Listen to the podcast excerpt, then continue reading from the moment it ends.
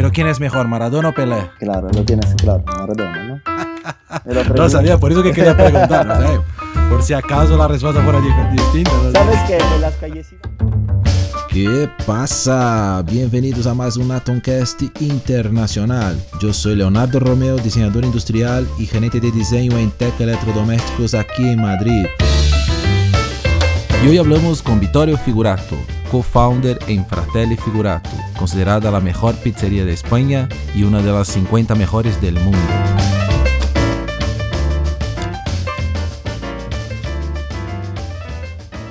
Eh, primeramente, muchísimas gracias, Vittorio, por encontrar un, un hueco ahí en su precioso tiempo, que sé que ahí está muy liado ahora con, la, con todo el suceso de su, de su negocio, que seguramente Sí. vamos a hablar más, más adelante.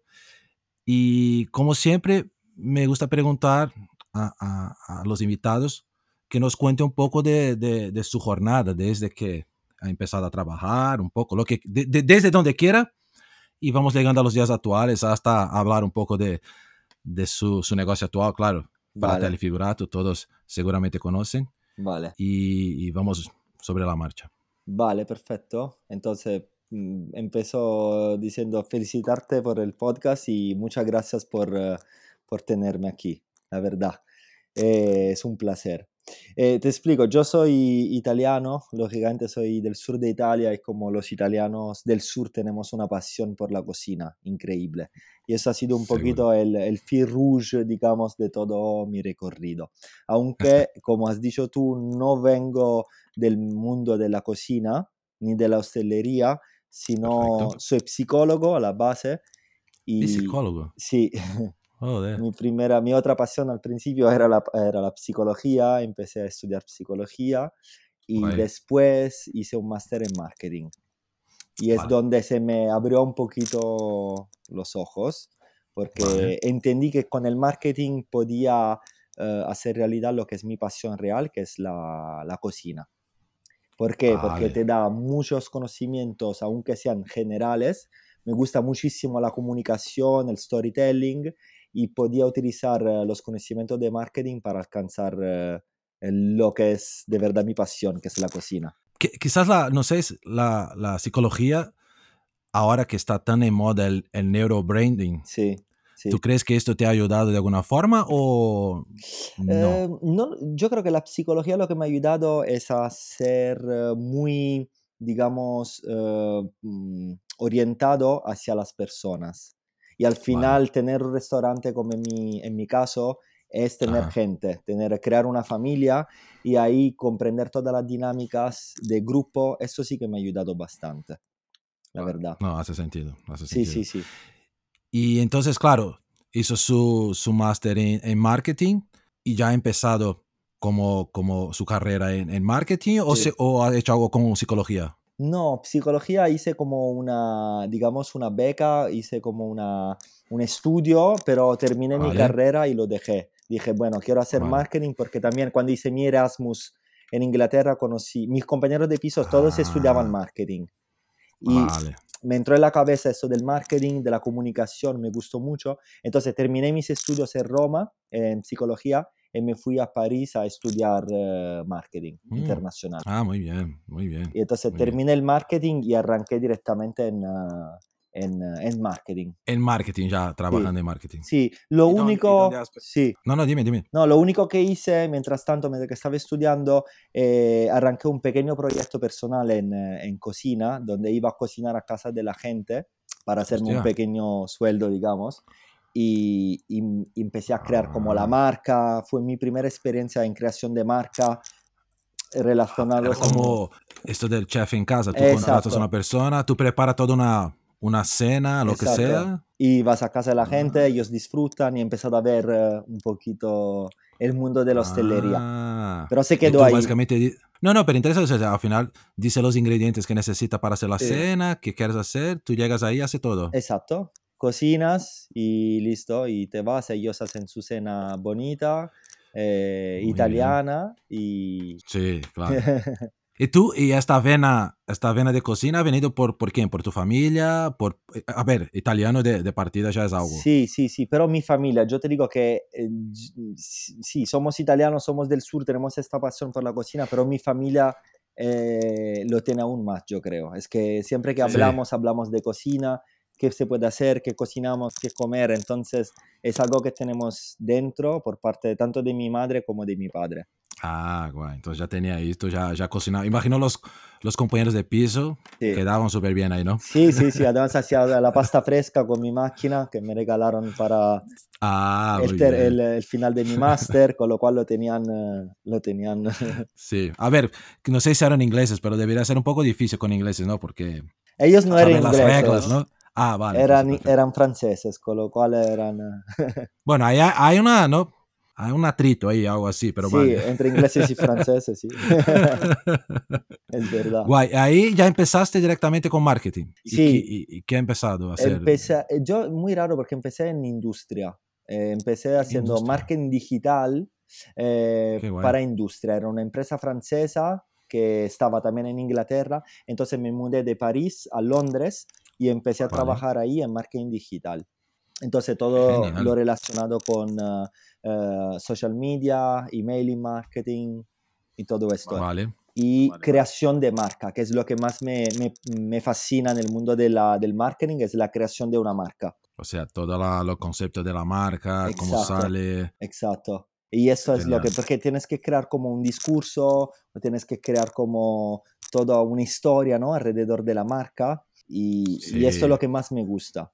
Que es mucho más que un logo, ¿no? Que Exacto. mucha gente piensa que la marca es un puro logo y el logo es un detalle de la marca. Es un pequeño detalle y tiene que ir acompañado con un discurso, con una, con una historia, con una gente Sí. detrás. Exacto. Y, exacto. y entonces ahí empecé a trabajar en marketing, estuve, me quedé tres años, después Vale. me fui a otra empresa también de industria en Londres y después eh, decidí eh, irme a Madrid, porque mi, mi hermano Madrid. Ricardo estaba viviendo aquí. Ah, vale, te iba a preguntar la razón, entonces Sí. ya... Sí, sí, sí. Y el, cl- el clima un poco más cercano de Italia también, exacto. un poco más normal. Latinos, Exacto, Eh, porque yo viví en París, después me fui a Londres y Madrid me parecía como Italia casi, me explico, el mismo, el mismo tipo de, claro. de calor, ¿sabes? El estar por la calle, hacer vida con la gente y me enamoré Sí. de, de Madrid. Y aquí sí que vine a trabajar, no para industria, pero para una startup. Ah, muy Y bien. además relacionado con el mundo de, de la, del embarazo, entonces con niños Hostia. pequeños, las mujeres, digamos que estaban viviendo todo el periodo de embarazo y, y era Vale. totalmente diferente de lo que estaba haciendo. Joder, que era como una, algo de aplicación, algo así. Eh, no, era como una subscription model, ¿no? Que tú estás Vale. teniendo tu embarazo y le enviábamos cada mes un, un, digamos, un pack con unos productos Vale. diferentes para el momento del embarazo. Sí, o sea, que vas a utilizar de acuerdo con el mes, Exacto. que son... Exacto. Ah, muy bien, muy bien. O sea, Y totalmente distinto a todo. totalmente distinto.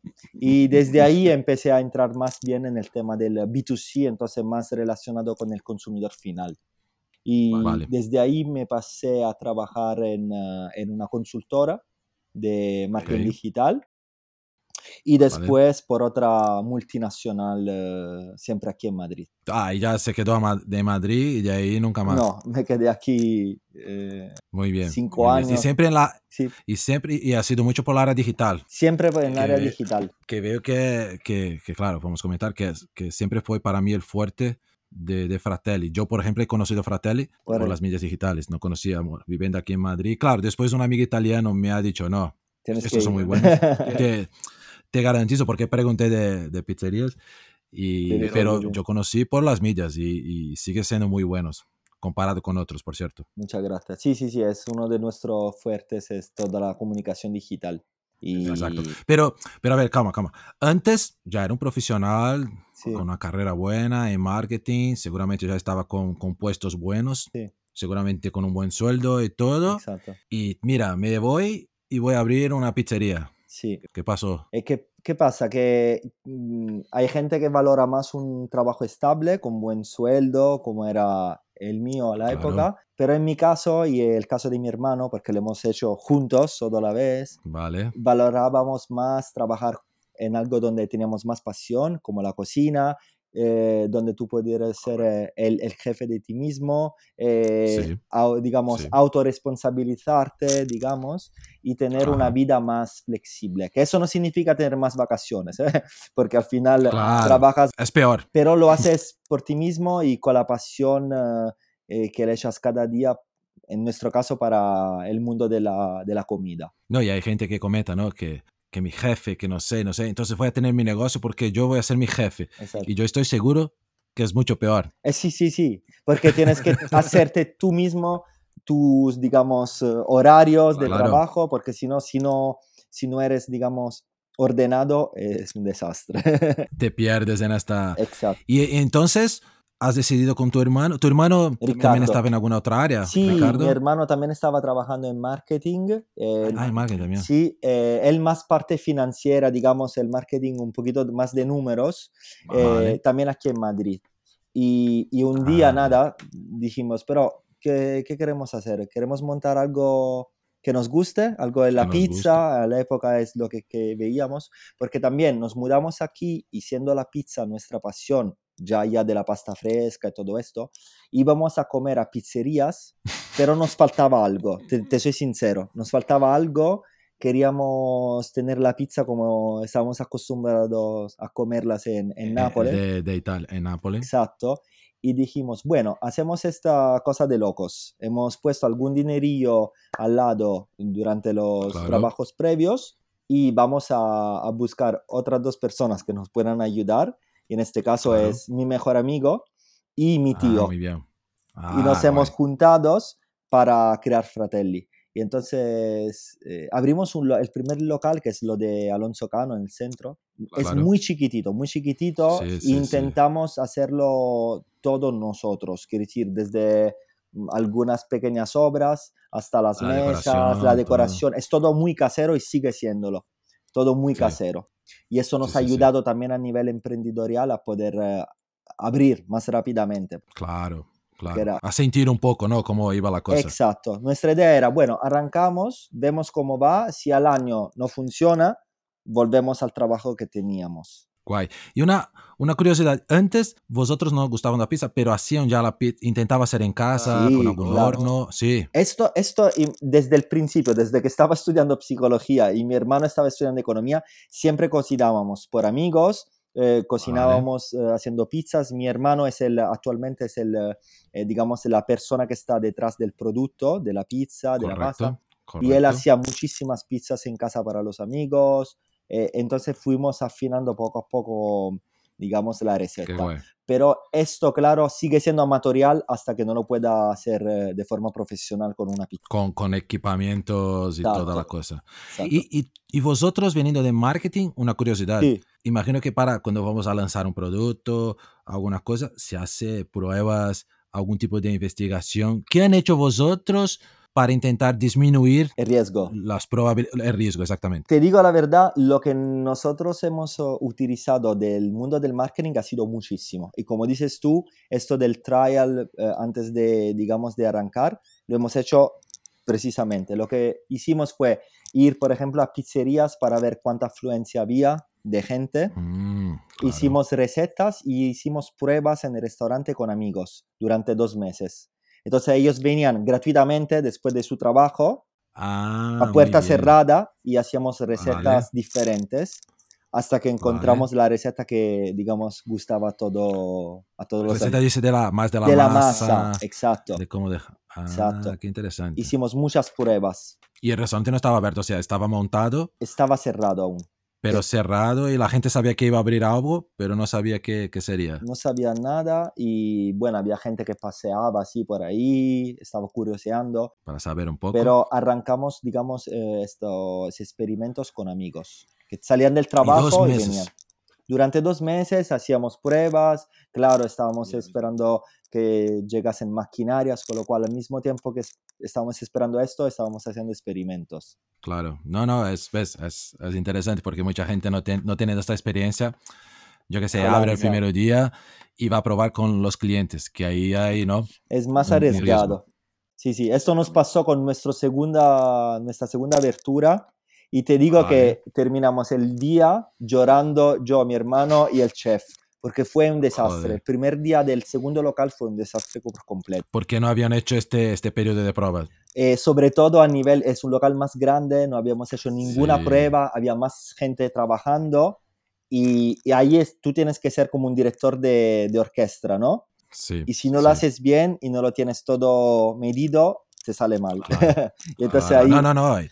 Y estaban confiantes por, la, por el otro que estaba bien. Exacto, exacto. Y ahí se... Dijimos, vamos, sin pruebas y no. Pero bueno, al día nos pusimos a llorar y cerramos las puertas y arrancamos el día siguiente. Genial, genial. ¿Y cuál fue la, para cuando he empezado, justo en este momento de empezar un negocio, ¿qué, qué ha sido y que puede ser un consejo para la gente que, que, va a abrir un negocio, yo que sé, o sea lo que sea? ¿Qué piensas que ha sido la, la parte más complicada que tú harías de forma distinta ahora o todo ha sido eh, perfecto? ha, ha, sido bastante planificado todo, también con algo de ser un poquito inconsciente. Tú, yo creo que tienes que ser, por un lado, arriesgarte, entonces ser inconsciente tomar el riesgo, pero por otro lado, que es mi consejo, es por lo menos planificar cuál podrían salir las opciones, ¿no? Entonces, ah, opción 1 me sale bien, opción 2, mm, opción 3 me sale mal, ¿y qué hago? Por lo menos planificar esto un pelín. y yo creo que esto nos ha ayudado mucho. Y, nos ha ayudado mucho también leer mucho sobre, sobre productos. Hicimos viajes con mi hermano para conocer otras pizzas que no fueran únicamente en Nápoles, fuimos a otras ciudades, vimos cómo lo hacía la gente. Yo creo que esto minimiza el riesgo. Sí, sí, no, y creo que desde la vena de marketing de vosotros ha, ha sido un punto importante. Quizás inconsciente, pero ya, ya siendo automático. Exacto, exacto. Sí, pero, sí. guay, guay. Y ahí, claro, abres un restaurante, tienes una pizzería, me acuerdo, es pequeña, pero es un sitio muy chulo y tal. Pero claro, vosotros no son, no son chef. No lo somos. Esto que comentas de, de, de, organizar una orquesta. Y chef y lo sabe hacer bien. Yo veo estos programas y yo, yo digo, madre mía, ¿cómo consiguen? Sí. Y tú al final fue atrás de un, ¿cómo, cómo ha encontrado un, ¿no? un chef que hace pizza o no sé si es un pizzero solo? ¿Cómo, ¿Cómo funciona este? Te, te digo, al principio mi hermano era el pizzero. Vale. Yo estaba al horno ayudándole y estaba en la sala y teníamos otro eh, eh, amigo. horno y sala también. Sí, estaba ayudando porque al principio hacíamos muy poquitas pizzas. Y entonces, y después teníamos otra persona en cocina que era un amigo. Arrancamos tres personas. Y, y, ahí entonces mi hermano se transformó, digamos, en el chef de, de pizza y, y, lo estuvo durante un año. Y yo estaba en la sala atendiendo a los clientes y esto nos ayudó bastante porque nos dividíamos bastante bien el, el, trabajo. Entonces no había un director de orquesta, sino que había dos. Dos. un poquito Porque son dos. Bueno, porque es verdad, la parte de la sala también tiene, es una arte, ¿no? Sí, sí, sí. Como tratar con la gente. Y a mí me gusta hablar en general, con lo cual lo tenía fácil. si salía mal una pizza que, por ejemplo, hacía Ricardo, intentaba hacer, eh, eh, digamos, darle a hablar al cliente para que no y lo mismo al revés. Eh, yo creo que nuestro, mm, la cosa más bonita de Fratelli Figurato, y por lo menos en mi, digamos, eh, experiencia emprendedorial, es que estuve con mi hermano. Y esto de estar con una persona de tanta confianza te ayuda muchísimo, muchísimo. Sí. Porque, cuando... confías, ¿no? Confías y donde no llegas tú, llega el otro y te ayudas. Sí, sí, sí. sí, Y ahora ya hablando de, del producto principal, la pizza que ahí tengo, creo que hemos hablado en algún momento, pero la, el tema de la pizza napoletana. Sí. Vosotros tenéis un estilo muy único De, de, pizza. Ahora ya están saliendo más estilos, que digo con el borde muy, muy grande, que me encanta. Sé que hay gente que no gusta, que que es un crimen para mí, ¿no? No comer el borde. Yo quiero matar a la gente. Te vas a un sitio de ese, no comer el borde, o sea, pizza es pizza. Sí, sí, sí. Es como comer la hamburguesa sin la carne. Exacto. Perdona. Y, y, me acuerdo que tú me habías comentado que cuando hablamos en, el desarrollo de Teca, que tiene todo, todo el tema de la pizza napoletana, que tiene que se poder doblar, plegar en cuatro partes. Y el borde lo comenté, mira, pero he visto tamaños distintos Y tú me comentabas de que hay una, un estilo moderno de la pizza napoletana, Vale. que no es exactamente el original. Exacto. Te, te Y esto viene, un es poquito. Eh, eh, te digo, nuestra pizza no es napolitana, nuestra pizza es el estilo casertano. Y ahora te explico. Casertano. Casertano Ah, es la ciudad de donde somos nosotros, que es una ciudad que está a 15-20 kilómetros de Nápoles. Y aunque Vale. sea tan cerca de Nápoles, la pizza tiene bastante características diferentes, como lo que comentas tú del borde, es un borde más grueso. Y Sí, sí. entonces el tipo de pizza que hacemos nosotros, que ahora se ha puesto de moda, eh, eh, digamos, en toda Europa, y es una idea que nosotros teníamos, que vimos también en Italia, en Caserta, porque lógicamente es la pizza que estamos acostumbrados a comer nosotros desde pequeños. Eh, tiene el borde grueso, utiliza técnicas de panificación que normalmente no se utilizaban y, en la pizza napolitana. Entonces, Vale. ¿qué significa esto? Que tienes que medir todo lo que después hace la masa. Tienes que medir el agua, eh, la harina, Vale. la levadura, la sal, tienes que medir la temperatura, tienes que medir Perfecto. todo el tiempo que pasa entre una etapa y la otra. Entonces, es todo muy esquemático, Muy, muy matemático. muy matemático. Y esto hace que tú puedas, es como un experimento, ¿no? Tú cambias los factores Claro, y llegas a tener. claro. Entonces, es muy experimento, es todo muy medido y por el otro lado es muy artesanal. Tienes que tener un artesano por hacerlo. Entonces, ese Claro. estilo de pizza que hacemos nosotros tiene como una fermentación muy larga, entonces muy digerible. eh, tiene un sabor como a pan porque tiene una fermentación Sí. larga. Y el borde, Sí. lógicamente, que es la parte más visible, que es muy, Seguro. es bastante grueso, son 3 centímetros más o menos. Joder, sí, no, no, es verdad. Y la fermentación, o sea, para que la gente entienda, ¿son, son cuánto tiempo que, que dejáis de- Mínimo son 48 horas, Hostia, son dos dos días, días de fermentar. pero puede llegar hasta los 72. Ahora aquí, ¿cuál es Vale. el tema? Es que tú pones levadura en la pizza, esperas un tiempo y la pizza crece, crece, crece y después muere, ¿vale? Vale, Y el truco es servir la pizza justo en el momento más alto de fermentación. Porque es el momento en el cual la levadura está casi a punto de, morir, vale, y pero el efecto de la pizza es mucho aire, mucho, digamos, Sí. fermentación. Si tú esperas más de 72 horas, ahí la pizza ya muere. Y entonces no tiene los Ah. bordes, la pizza te sale más chiclosa. o sea, el- el el límite son 72 horas. Pero eso depende mucho de la harina de la, de, la, masa, de, la, de la masa general que tú quieras alcanzar. De la, de la harina, si es una harina de Manitoba, si es una harina de trigo, de- depende de muchos factores, de cuánta levadura tú pones por kilo de, de harina. Hay muchos Claro. factores que hacen que tú puedas esperar menos o más tiempo. Y por la levadura estar ya casi muriendo, o sea, hay muy poca, entonces en su, en su cuerpo no sientes el efecto y es más digerible. Exacto, porque No ya ya de los productos, lógicamente, si te comes una pizza con un montón de embutidos, vas a tener sed por la noche, claramente. Pero si coges una margarita bien fermentada y una margarita no bien fermentada, el efecto es esto, que cuando te vas a la cama tienes sed, tienes como pesadez. ¿Y esto es por qué? Porque la levadura, si no ha llegado, en nuestro Sigue. caso, a los 72 horas, 48, 72, Vale. sigue fermentando en tu estómago. Y ahí es y tienes esa sensación de aire, va de aire, aire claro. te llena. Sigue, no, es el mismo efecto, sigue, eh, digamos, creando Claro. gas. Total. Y, y sobre los ingredientes que comentaba, Sí. la- el tema de la harina principalmente, que, que es el principal. ¿Hay harina buena por el mundo o la única buena para hacer pizza es la italiana? Seguramente lo hay perfecta en todo el mundo, te soy sincero. eh, pero eh, nosotros la compramos en Nápoles porque muchos En Nápoles. Han utilizado Vale. esta harina, han hecho experimentos, entonces somos más familiares con, eh, con este tipo de harina. No sé si me explico. Es como si tú quieres utilizar, hacer música con una guitarra que ya conoces o quieres coger una Claro. guitarra española. Yo de italiano tengo que Claro. utilizar el mandolino, por ejemplo, ¿me explico? Sí, sí, y es, exacto, es lo exacto. mismo, con la harina es lo mismo. Después, lógicamente, puedo ir a comprar harina en España, ponerme a hacer experimentos, pero es diferente. Y entonces nosotros decidimos trabajar con harinas italianas. Quizás porque hay muchos, eh, mucha gente haciendo pizza ahí y de la mejor calidad, piensas que el fabricante también ha mejorado, o sea, Claro. con, este, con este intercambio de información, Muchísimo. Te explico, por ejemplo, este es un tema que siempre decimos a, a los clientes cuando vienen a hacer masterclass con nosotros. Le dijimos, Vale. la, la gran diferencia es que si tú te vas a un supermercado en España, encuentras dos tipos de harina. Puedes encontrar la cero y la 00, por ejemplo, o la cero y la integral. En Correcto. Italia hay un grado de afinado enorme. Es verdad. Tiene 0, 0, 0, tiene la 1, tiene la 2, tiene un montón de, Sí. de- de tipologías de harina.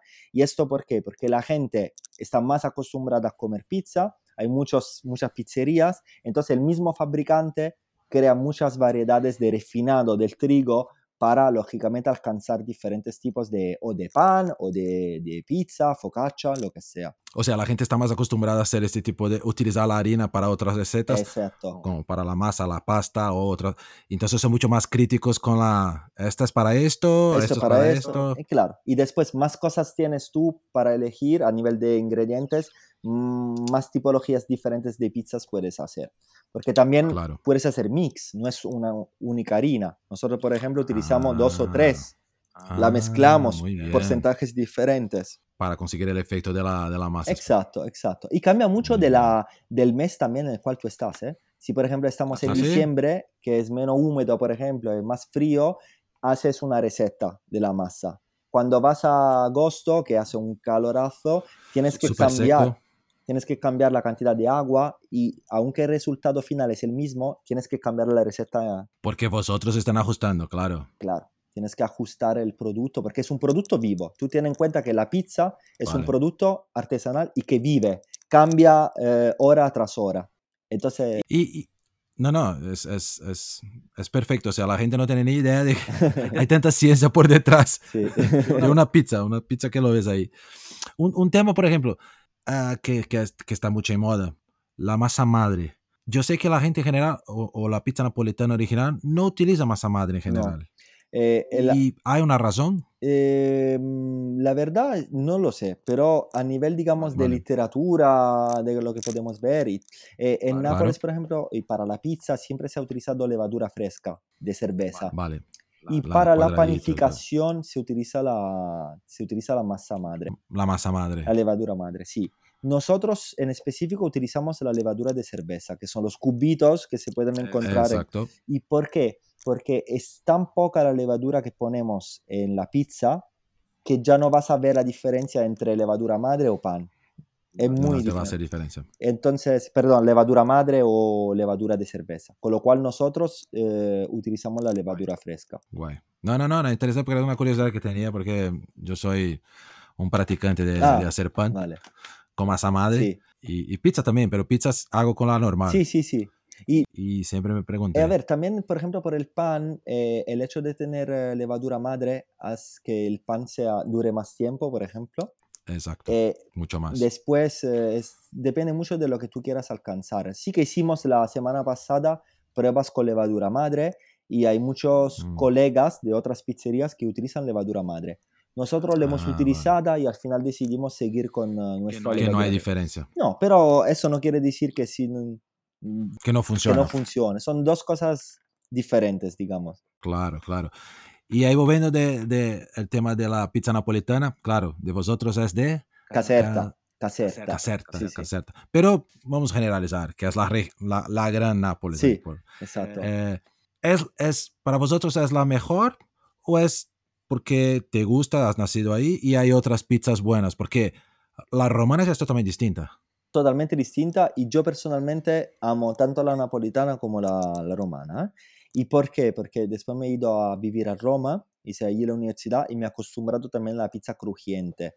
Para que todos Ah, lo sepan, bien. la gran diferencia es que la pizza napolitana tiene bordes gruesos, esponjosos y es blandita. Parece casi una crepe, digamos, para Sí, sí. entendernos. La pizza romana es la pizza que cuando la doblas hace crack y, y tiene mucho más, digamos, estructura. Esas son las Sí, grandes diferencias. Y mm, honestamente me gustan y nos gustan porque hablo también por eh, mi, mi Por escuadra y mi hermano. Nos gustan todas las pizzas, de verdad. Es algo que nos fascina. Y, por ejemplo, en Trattoria. Popular hacemos también focaccia, que, Ah, que es más sí. gruesa, pero es crujiente. Nos gustan todas. Sí. La napolitana ha sido un poquito la que estamos acostumbrados a comer desde pequeño y el producto que queremos llevar aquí a España. Ha sido un poquito nuestra apuesta a nivel emprendedorial. Pero te puedo asegurar que están, las todas están ricas. No, y es un hueco bueno aquí. Sí. Creo que ahora cada vez más tiene pizzerías haciendo. Y es verdad que aquí en España hay, por lo menos a- algunas grandes, hay, hay cosas dudosas aquí, ¿no? Unas, unas pizzas. A ver, yo también, yo- no, no vamos a hablar de, de marcas, pero sabemos que hay cosas muy malas, ¿no? Como en todo el mundo, ¿no? En todos los sectores. Hay cosas buenas y cosas malas, pero Sí, esto... sí, y qué, y- no, no, perdona, perdona. No, que digo que todo eh, contribuye a, a crear el sector de la pizza en nuestro caso, ¿eh? Eh, Sí. todas las pizzerías que lo hagan mal, si lo hacen mal, eh, ponen más, más, digamos, más eh, en valor lo que lo hacen bien. Y así, entonces es un juego de competencias y, y mejorarse uh, cada día. Pero sabes que me sorprende, aquí, así en otros países, estas pizzerías que, que consideramos malas o muy, yo qué sé, no, y no voy a decir que son baratas, Sí, sí, sí. porque no son baratas. ¿Por qué las hacen mal? Porque al final lo que utilizan es básicamente lo mismo que vosotros, a nivel de ingredientes y cosas. O sea, no hay razón para hacer una pizza mala. Te puedes hacer una pizza buena, quizás sea pereza o porque no les guste. Les gusta esta pizza que es mala. No sé, me, me quedo pensando muchas veces en Eh, esto. hay que ser también muy crítico. ¿eh? Yo creo que uno de los valores que tenemos nosotros es que somos los dueños, y, pero también somos los que están detrás del producto. Y ser muy crítico con tu mismo producto porque lo conoces y tienes pasión, haces que Claro. tú puedas crecer en el mismo. Quizá hay pizzerías donde mm, eso no pase, no te sé decir, pero seguramente sé cómo hacerlo bien y es si tienes pasión por el producto. Sale, va a salir bien. Sí. ¿Y cómo ves a los españoles, ya que están aquí en Madrid, el Sí. centro, donde está la gente, la aceptación o este, porque eh, yo pienso que es un poco, hay un cambio, ¿no? En el estilo de pizzas, hablando del mundo de la pizza hasta demás, para los españoles en, es- en los últimos años, Sí. yo qué sé, 10, 20. ¿Cómo ves la aceptación? ¿Ves que la gente cuando va ahí prueba, sabe que es buena o "Pf, no me gusta, no Es- entiendo? Es muy buena, es súper buena. Ok. Te digo que nosotros arrancamos hace cuatro años y medio, casi cinco, Fratelli Figurato. Al Vale. principio la gente no conocía lo de la pizza napolitana, ¿no? Entonces decía, no, pero a mí me gusta crujiente o este borde tan grueso, o también Claro. compartían una pizza entre dos comensales. Y esto Hostia. en Italia no se hace, cada uno come su pizza. Y, Claro. y esto ha sido mejorando, yo Claro. creo, porque también el, el público, hablo por Madrid, porque conozco Madrid, es muy crítico a la hora de, Vale. de comer. Y y porque hay mucha oferta y, y yo veo una diferencia brutal desde hace cuatro años hasta ahora. Eh, tú ten en cuenta Qué que guay. ahora el 50 o 60% de nuestros clientes son españoles y ellos Hostia. aprecian la pizza buena. Sí, sí, sí, sí. Con lo cual, eh, totalmente Es- es- aceptación. están eh, están por- aceptando bien, o sea, para vosotros la cosa va bien. Guay. Y Sí. aprovechando, eh, sobre los sabores, Sí, ¿han tenido algún, alguna técnica, algún proceso por detrás? ¿O se ha copiado los sabores napolitanos y punto? ¿Cómo ha sido este proceso ah, ah, sí. con los sí, dos sí. marqueteros ahí? Te explico. Nuestro, a nivel de marca y después eso se convierte también a nivel de producto, nuestro objetivo es que alguien que entre en nuestro restaurante se transporte a Italia y se transporte a Nápoles. Entonces, para hacer Claro. esto, también el producto tiene que ser auténtico, ¿no? Entonces, muchas de las recetas que tenemos son auténticas. Y te digo esto porque justo ayer cambiamos la carta en la pizzería Mm, y hay muchas pizzas que son pizzas de la tradición. Imagínate que tenemos únicamente para la sección margaritas, tenemos cinco margaritas. hostia, Hemos, hemos ido buscando diferentes formas de hacer la margarita, todas tradicionales, pero te digo esto porque una buena parte de nuestra carta es tradición pura. Y por el otro lado, tenemos algo que llamamos algo que puedes encontrar únicamente en nuestra pizzería, eh, que Ujú. son recetas nuestras, auténticas. Vale. Por ejemplo, Vale. nosotros arrancamos hace cuatro años con la calabaza y pancetta, que es una crema de calabaza asada, eh, guanciale, eh, nueces, Mm. y esta es receta que hemos hecho nosotros, o la mortadela y pistachos, por ejemplo, eh, es una receta que Vale. en Italia se veía muy poco y hemos decidido llevar aquí. La matrice es otra pizza que tenemos nosotros, la rock and roll, son todas pizzas. Sí. Intentamos mezclar un poquito la tradición con la innovación. Claro, y esto, para, para, avanzar con la cosa. Exacto. Y esto se hace también a raíz de viajar mucho, yo creo.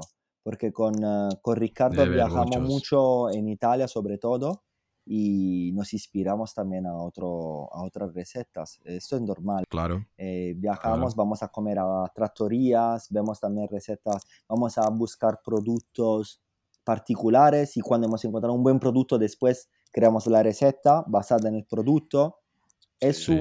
es muy creativo como trabajo, es la parte que me gusta y no, la parte que... de investigación que es bonita. Claro, por eso que mm, cuando comenté con, con algunos amigos que hablar con, contigo, me he dicho, pero a ver, tú hablas con muchos con diseñadores, con gente de ingeniería, de marketing también, y vas a hablar con un tío que es dueño, y digo, no, no, creo que hay, hay algo, y ves, al final el proceso de creación es, es un producto, es, es, tiene que ser creativo, buscar, investigar, o sea, es lo que hago yo todos los días como diseñador. Sí, sí, sí. Es el, el, proceso creativo, tú lo puedes aplicar a todo, que sea la música, que puede ser un diseño, que puede ser una, una receta. Y eso lo sabe porque hay muchos grandes chefs que lo que hacen, mucha parte es la parte de, de creación, ¿no? de búsqueda, investigación, y solo la parte final es la parte de producción. ¿no? Del, y eso creo que Exacto. se aplica un poquito a todos los sectores. Genial. No, no, es Perfecto, perfecto.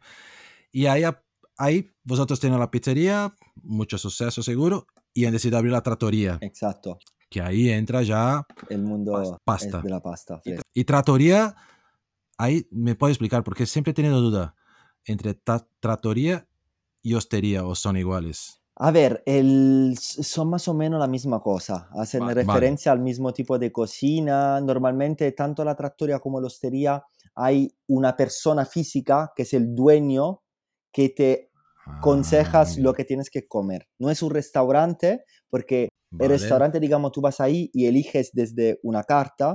Una carta. La trattoria normalmente o la, la hostería, como dices tú en Italia, son lugares donde tú entras y es el dueño o el hoste el hoste sí, sí, que te dice, hoy tenemos esto, esto, esto. Si te gusta, comes eso. Y si no, vete a... Si no, no hay nada más. Si no, vete a otro lugar. Me explico. Y esta es un poquito la filosofía que nos ha gustado.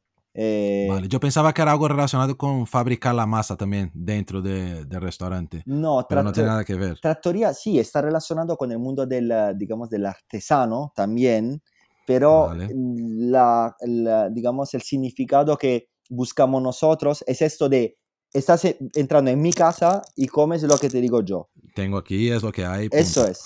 Y no lo voy a cambiar. Esto es lo que, que se come hoy. Claro, claro, no. Esto, estoy seguro. Esto, este es el estilo italiano que conocemos, tío. Sí. Es así, ¿no? Y no te voy a dar, no te voy a ofrecer un parmigiano para meter en esta pasta con, con frutos del mar, ¿no? Exacto.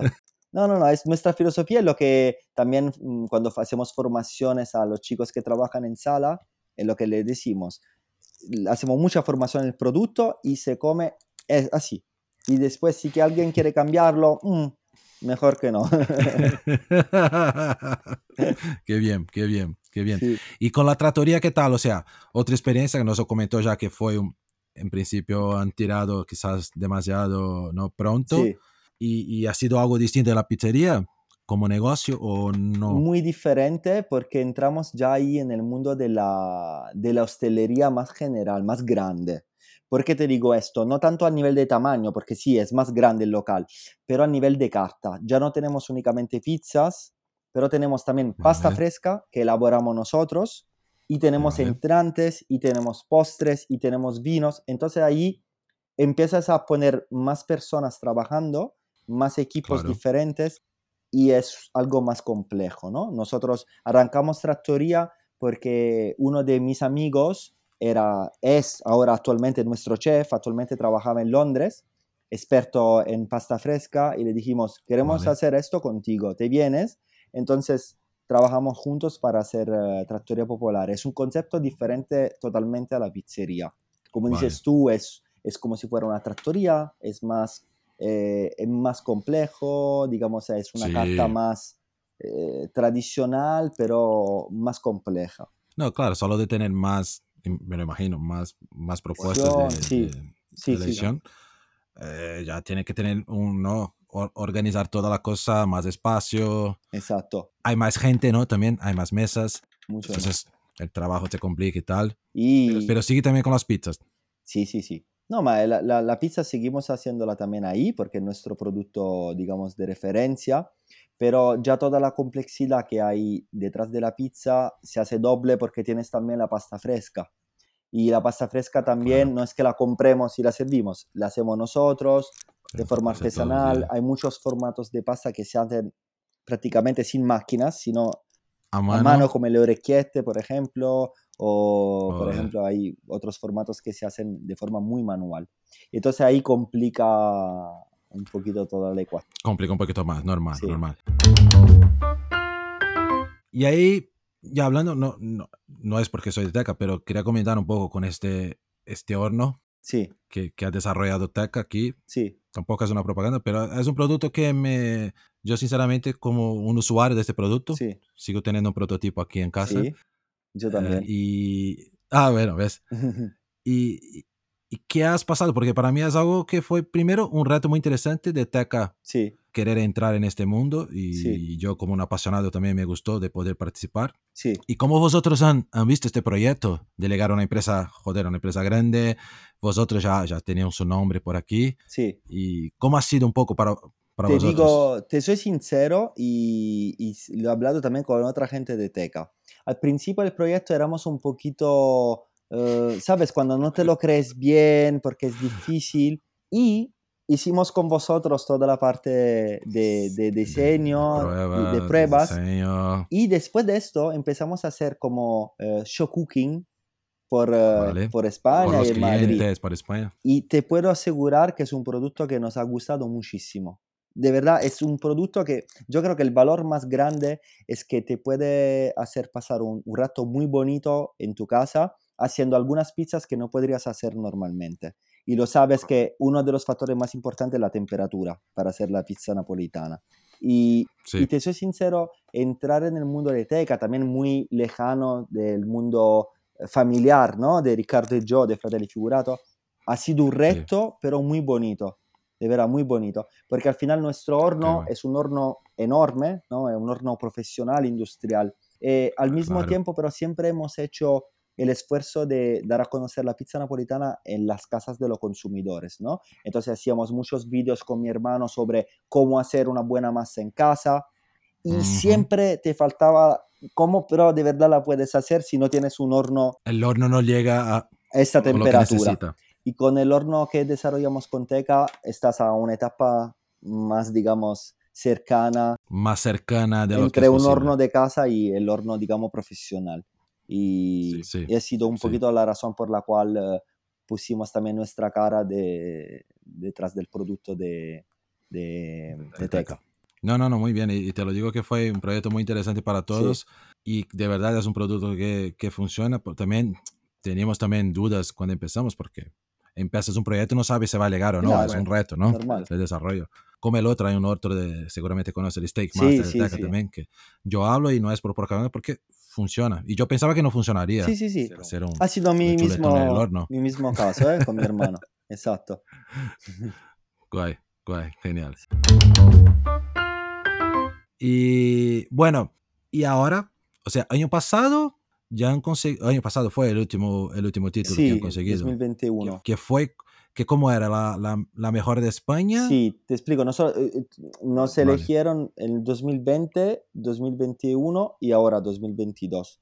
2020 n- entramos en la clasifica porque nunca habíamos entrado y éramos décimos en Europa, puesto número 10. Décimos en Europa. ¿Y esto, esto entra Italia o no? Te explico, hasta eh, este año no entra Italia, es solo Europa, vale. quiero decir, todo lo que en Europa excepto Italia. Pero este año entramos también nosotros en la clasifica mundial, que incluye Italia y Europa, Todos. y creo Estados Unidos también, creo que es World. Eh, y nos han elegido entre las mejores 50. Ahora no sabemos qué puesto Hostia. tenemos, porque tenemos que ir Bueno, a igual. Nápoles en septiembre para descubrirlo. Joder, pero da igual. O sea, si está entre las 50 del mundo con Con Italia, Italia dentro, dentro, sí.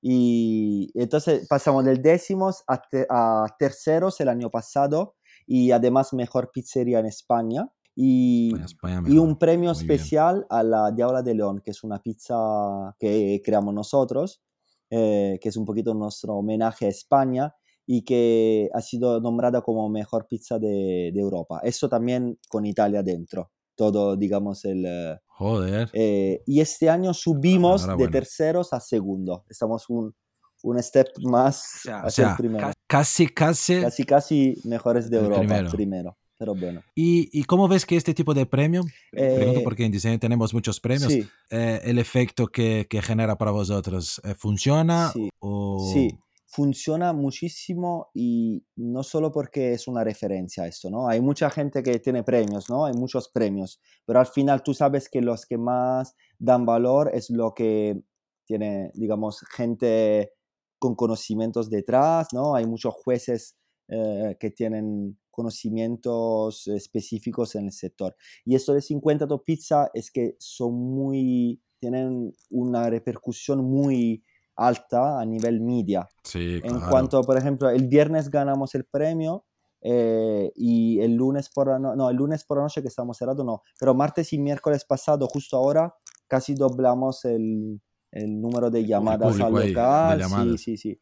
Y, y, eh, también en bien. delivery, porque hemos arrancado otro proyecto que se llama Fratelli en Casa, que es nuestra Ah, pizza a bien. domicilio, y ahí hicimos tres veces más los pedidos que hacemos normalmente Claro. un Claro. martes por la noche. Con lo cual sí, tiene, tiene mucho tiene mucho resultado, digamos, que puedes ver rápidamente. Que ves así, de, que sientes la, el efecto real. Exacto, exacto, sí, sí, sí. ¿Y cómo es la evaluación? ¿Tiene alguna forma? ¿Estos van a las pizzerías? ¿La Eh, gente sí. vota? Es como, n- no es como un premio, ¿no? Nel- perdón, no es como un concurso al cual tú participas. Vale. Es como, no sé, la estrella Michelin. Ellos son, digamos, la estrella Michelin de la pizza, ¿no?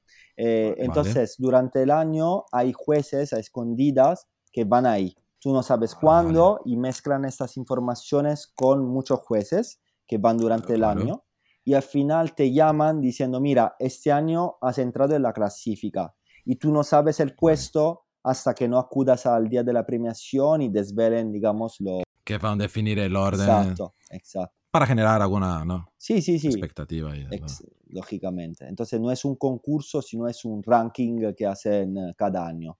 Que es mucho mejor, porque ahí no tienes que hacer la pizza en un solo día. O sea, se van a evaluar Dura- y tú no sabes cuándo persona viene. normal. No es que se presenten, vienen a escondida y no sabes en qué momento son ellos o no. Con lo cual tienes que dar lo mejor Y- durante todo el año. seguro, seguro. ¿Y qué ves para el futuro de Fratelli? ¿Esto se va a crecer por toda España o no es la idea? ¿Se va a cambiar, tener más sabores, cada vez más sabores? ¿Cuál es la, la idea de vosotros? Yo creo que nuestra idea no es la de expandirnos en nivel, digamos, horizontal, quiere decir abrir muchos locales, sino intentar alcanzar eh, todo el mundo pizza. Eso es lo que nos gustaría. Somos muy curiosos, Ricardo y yo. Nos, nos gusta mucho el producto que hacemos y quizá probar otras tipologías, ¿no? De pizza también. Este año, por ejemplo, nos expandimos a Ah. nivel digital. Arrancamos la parte de Vale. Fratelli en casa, que sería el delivery de Fratelli, con lo cual abrimos uh, dos locales pequeñitos que únicamente hacen eh, pizzas a domicilio. Ah, cocina a domicilio. Exacto, exacto. Muy bien. Entonces, nosotros hasta- queremos que quede un juego, no un juego porque al final somos muchos, pero casi. Tenemos que eh, tener, digamos, tenemos que pasarlo bien yendo al trabajo. No sé si me explico. Cuando Claro, pierde esta claro. esencia es cuando dejamos de, de ser buenos. Sí, porque si al final vas abriendo un montón de pizzerías, no, eh, ya tienes que ir a controlar todo, es- no, no quieres dejar en las manos de otro.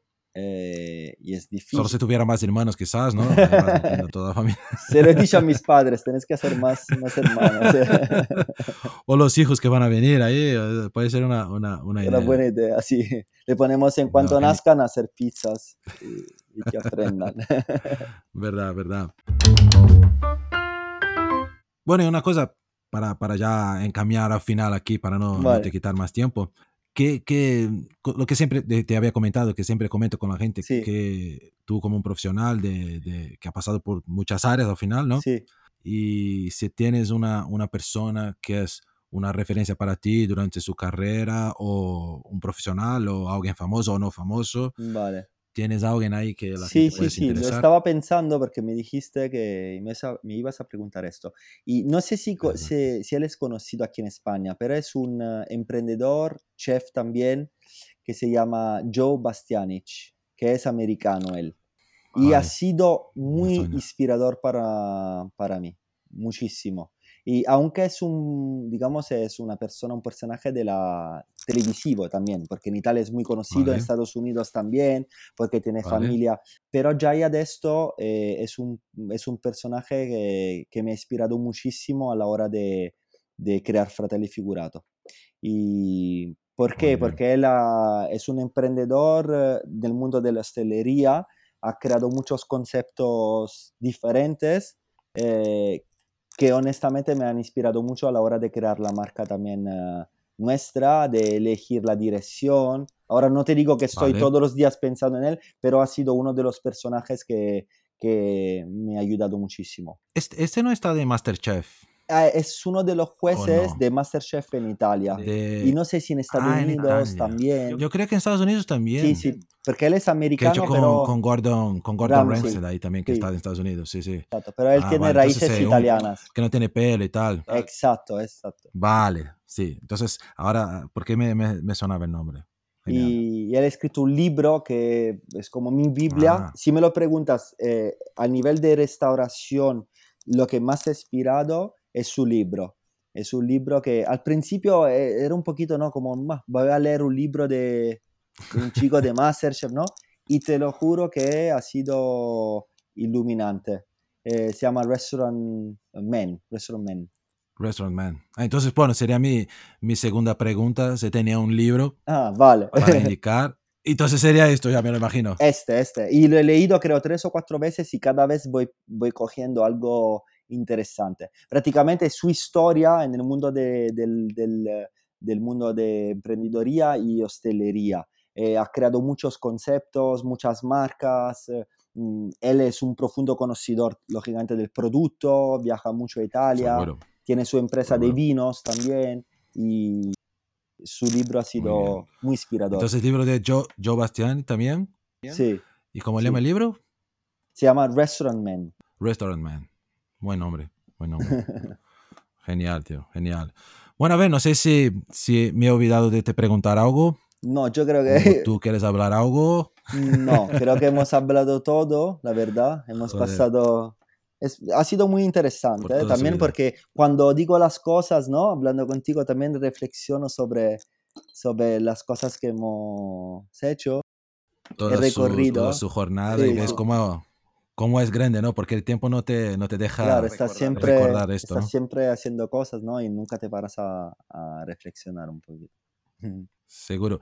Y para los, los, la gente Sí, interesada, si vives en Madrid o si pasas por Madrid, tenemos dos dos direcciones ahí, Sí, dos, dos, dos sí. locales. Eh, una está en Uno en Alonso Cano, Alonso, 37, Alonso que es nuestro Cano. primer Y local. que es Chamberry ahí. Exacto, sí, Chamberí. Vale, Y el otro está muy cerca, eh, digamos. El primero es eh, Chamberí, calle Alonso Cano, 37. Chamberí, Eh, vale. y el otro, Trattoria Popolare, que está entre Malasaña y Chueca, la zona de Tribunal. Eh, se llama calle Vale, está Larra cerquita. 13. Calle Lara 13.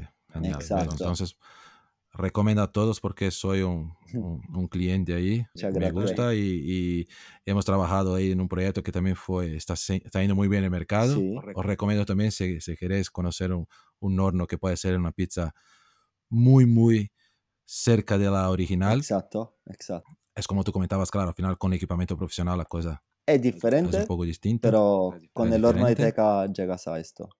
Te acercas Genial. bastante.